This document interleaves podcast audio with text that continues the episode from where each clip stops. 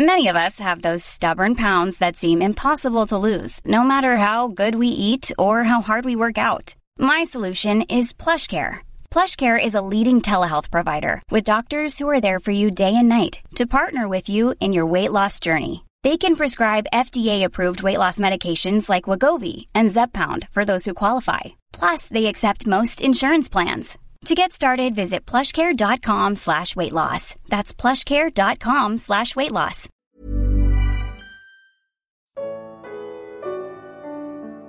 Onde encontramos o poder de Deus? Evangelho de Lucas. Comentário de Mari Persona. Jesus sai de Nazaré sem operar milagres ali, depois de tentarem matá-lo jogando-o de um penhasco. Agora ele está em Cafarnaum, cidade da Galiléia que viu a maior parte dos seus milagres. É interessante comparar as visitas que ele faz às sinagogas de Nazaré e Cafarnaum. Nas, nas duas ele ministrou a palavra de Deus, porém as reações foram opostas. Em Nazaré, os ouvintes duvidavam do que ele dizia. Em Cafarnaum, ficavam maravilhados com seu ensino porque falava com autoridade. Em Nazaré, eles queriam que ele fizesse milagres para crerem na sua palavra.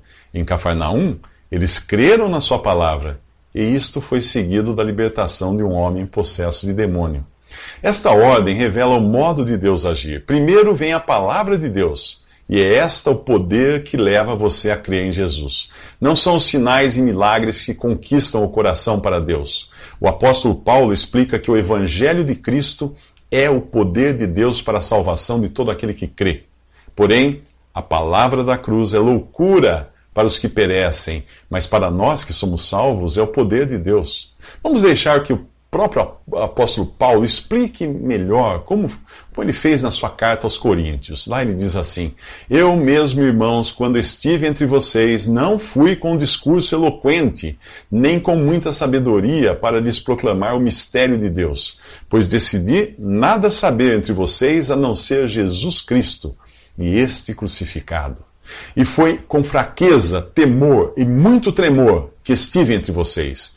Minha mensagem e minha pregação não consistiram de palavras persuasivas de sabedoria, mas consistiram de demonstração do poder do Espírito, para que a fé de vocês não se baseasse na sabedoria humana, mas no poder de Deus. Então anote aí: a convicção do pecador não vem pela eloquência do pregador, nem por sabedoria, força e coragem humanas, nem tampouco por palavras persuasivas. O que leva alguém à conversão é a mensagem de Jesus Cristo e este crucificado. A palavra de Deus insemina vida no ouvinte, levando-o à fé e ao arrependimento. E os sinais e milagres? Bem, eles são uma resposta de Deus à incredulidade das pessoas que querem ver, mas não necessariamente crer. Os habitantes de Nazaré queriam chegar a Cristo pelo lado errado. Queriam ver para crer. Os de Cafarnaum creram e depois viram. Mas se nada tivessem visto, teriam ficado satisfeitos mesmo assim. Deus não se agrada de pessoas que buscam milagres. Quando Jesus esteve em Jerusalém, muitos, vendo os sinais que ele fazia, creram no seu nome, mas o mesmo Jesus não confiava neles. É o que diz o Evangelho de João no capítulo 2. Quem está em busca de milagres anda por vista e não por fé. Mas esse não é um problema só de incrédulos. Pessoas convertidas também caem no erro de buscar sinais quando Deus quer lhes dar sabedoria. É isso que nós veremos nos próximos três minutos.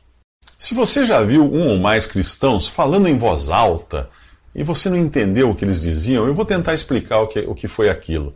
Uh, se perguntasse a eles, eles diriam que estavam falando em línguas estranhas ou estrangeiras. E realmente no Novo Testamento nós encontramos tal prática. Mas o que é isso? Paulo explica em sua primeira carta aos Coríntios que aquilo foi um sinal dado por Deus por causa da incredulidade dos judeus. Nos versículos 21 e 22 do capítulo 14, Paulo diz assim: Está escrito na lei, por meio de homens de outras línguas e por meio de lábios estrangeiros, falarei a este povo, os judeus, mas mesmo assim eles não me ouvirão, diz o Senhor. Portanto, a, as línguas são um sinal para os descrentes e não para os que creem. A profecia, porém, e entenda como profecia aqui, o falar a palavra de Deus, é para os que creem e não para os descrentes. Portanto, se no lugar onde você ouviu tal coisa não havia judeus incrédulos, aquele sinal não tinha qualquer utilidade, principalmente se ficou sem tradução, a menos que as pessoas estivessem falando apenas para se exibir. Alguém poderia contestar dizendo que elas falavam em línguas estrangeiras para a própria edificação, mas Paulo condena tal ideia. Se você ler o capítulo inteiro, verá que o apóstolo está falando de como o uso de um dom para edificação da igreja ou assembleia é melhor do que um sinal usado egoisticamente para a própria edificação. Mas vamos deixar que o próprio apóstolo Paulo explique porque ele achava que profetizar, ou seja, proferir a palavra de Deus, seria muito superior ao falar em línguas estrangeiras sem ter tradução. Ali, naquele capítulo, ele diz assim: Quem fala em língua não fala aos homens, mas a Deus. De fato, ninguém o entende. Em espírito fala mistérios, mas quem profetiza o faz para edificação, encorajamento e consolação dos homens. Quem fala em língua a si mesmo se edifica, mas quem profetiza edifica a igreja. Gostaria que todos vocês falassem em línguas, mas prefiro que profetizem. Quem profetiza é maior do que aquele que fala em línguas, a não ser que as interprete, para que a igreja seja edificada. Agora, irmãos, se eu for visitá-los e falar em línguas, em que lhes serei útil? se não levar alguma revelação ou conhecimento, ou profecia ou doutrina? Se vocês não proferirem palavras compreensíveis com a língua, como alguém saberá o que está sendo dito? Vocês estarão simplesmente falando ao ar. Todavia, na igreja, eu prefiro falar cinco palavras compreensíveis para instruir os outros a falar dez mil palavras em línguas. Irmãos, deixem de pensar como crianças Sejam adultos. É isso que Paulo fala em 1 Coríntios 14. Eu acho que eu nem preciso dizer mais como é uma tremenda prova de incredulidade e infantilidade correr atrás de sinais, quando nós podemos nos ocupar com Cristo e Sua palavra e toda a sabedoria que ela contém. Nos próximos três minutos voltaremos a Cafarnaum para encontrar Jesus libertando um homem endemoniado. Apesar da recepção calorosa né, que Jesus recebeu na sinagoga de Cafarnaum, ele encontra ali um homem possesso de um demônio que, ao vê-lo, gritou: Ah, que queres conosco, Jesus de Nazaré? Vieste para nos destruir? Sei quem tu és, o Santo de Deus. Jesus repreendeu o homem e disse: Cale-se e saia dele. Então o demônio jogou o homem no chão diante de todos e saiu, saiu dele sem o ferir. Todos ficaram admirados e diziam uns aos outros: Que palavra é esta? Até os espíritos imundos ele dá ordens com autoridade e poder e eles saem. Nós não sabemos há quanto tempo aquele homem possuído por um demônio frequentava a sinagoga dos judeus sem ser notado, mas basta a presença de Jesus para o demônio se manifestar e também revelar quem realmente é Jesus. Se os judeus ainda duvidavam de suas credenciais, os poderes das trevas seguem de perto a trajetória do Santo de Deus na terra. Porém, Jesus não precisa do testemunho de demônios. Ele diz duas palavras: cale-se, e para, para impedir que o demônio continuasse falando de Jesus, e diz também: saia dele para libertar o homem. Se você leu esse capítulo 4 de Lucas com atenção, terá reparado que no versículo 22 as pessoas ficam admiradas, porque dos lábios de Jesus saem palavras de graça. Então no versículo 32 as pessoas se maravilham por ele falar com autoridade. Agora, no versículo 36, elas testificam que suas palavras não têm só autoridade, mas poder. Não é à toa que perguntam admirados: que palavra é esta? É a mesma palavra de Deus a qual eu e você temos acesso. A mesma que traz vida a alguém morto em seus delitos e pecados e o transforma pelo poder do Espírito Santo em um filho de Deus. Na sequência, Jesus irá curar a todos os que são trazidos a ele. Você ouviu? Todos. O povo trouxe a Jesus todos os que tinham vários tipos de doenças, e ele os curou, impondo as mãos sobre cada um deles. Todos significa que ninguém saía da presença dele meio curado. Alguns homens por aí se gabam de fazer as curas que Jesus fazia, mas se fosse assim, eles curariam a todos os que viessem a eles. E curariam completamente. É isso que você vê por aí? Ah, certamente não. As curas que Jesus fazia tinham o propósito de cumprir uma profecia de Isaías que dizia: Ele tomou sobre si as nossas enfermidades e sobre si levou as nossas doenças. Isso não ocorreu na morte de Jesus, isso ocorreu na sua vida. E é o que ele faz também com a sogra de Pedro. Inclina-se sobre ela, repreende a febre e ela imediatamente se levanta e passa a servir a Jesus e aos discípulos. Hoje você também pode ser curado do maior mal que aflige a humanidade, o pecado. E depois de curado do pecado e de posse da salvação pela fé em Jesus, qual é a sua reação? Servir a Deus e aos seus irmãos em Cristo. Foi o que fez a sogra de Pedro. E é o que eu e você devemos fazer. E é o que Jesus irá ensinar seus discípulos a fazerem nos próximos três minutos.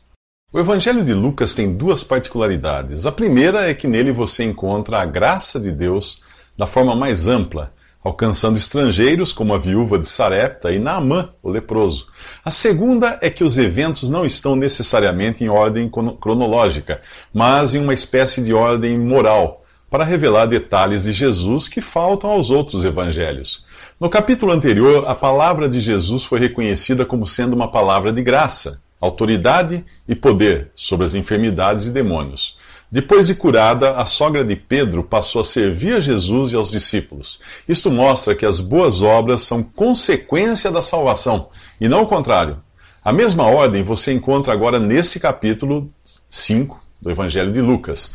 Pedro crê na palavra de Jesus, vê o resultado de sua fé e tem a vida transformada de pescador de peixes a pescador de homens.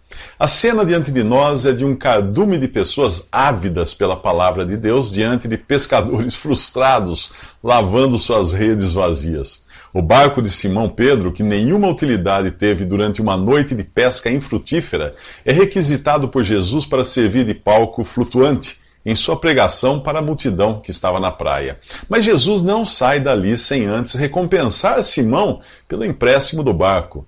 Quando acabou de falar, disse a Simão: Faze-te ao alto mar e lançai as vossas redes para pescar. E respondendo Simão, disse-lhe: Mestre, havendo trabalhado toda a noite, nada apanhamos, mas sobre a tua palavra lançarei a rede. Quando o fizeram, pegaram tal quantidade de peixe que as redes começaram a rasgar-se. Então fizeram sinais aos seus companheiros no outro barco para que viessem ajudá-los. E, e, eles vieram e encheram ambos os barcos, a ponto de quase começarem a afundar. Lições para nós são muitas. Primeiro, devemos colocar nossos bens à disposição do Senhor, como fez Pedro eh, com o seu barco. Segundo, buscar no Senhor a direção para cada passo. Pedro não sabia onde estavam os peixes, mas Jesus sabia onde jogar a rede. Terceiro, não devemos confiar em nossa inteligência e experiência, mas na palavra de Deus. Pedro, o experiente pescador, acata as instruções de Jesus na hora de pescar. Quarto, não podemos servir ao Senhor sozinhos. Pedro e os que estavam em seu barco chamam outros para ajudá-los. Diante de tudo isso, Pedro se lança aos pés de Jesus e diz: Afasta-te de mim, Senhor, porque sou um homem pecador.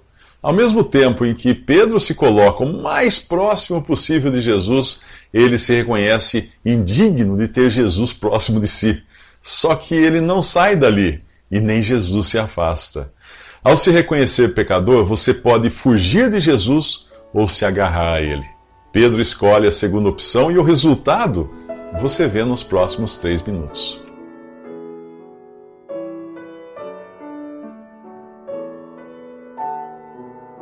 Visite respondi.com.br. Visite também 3minutos.net.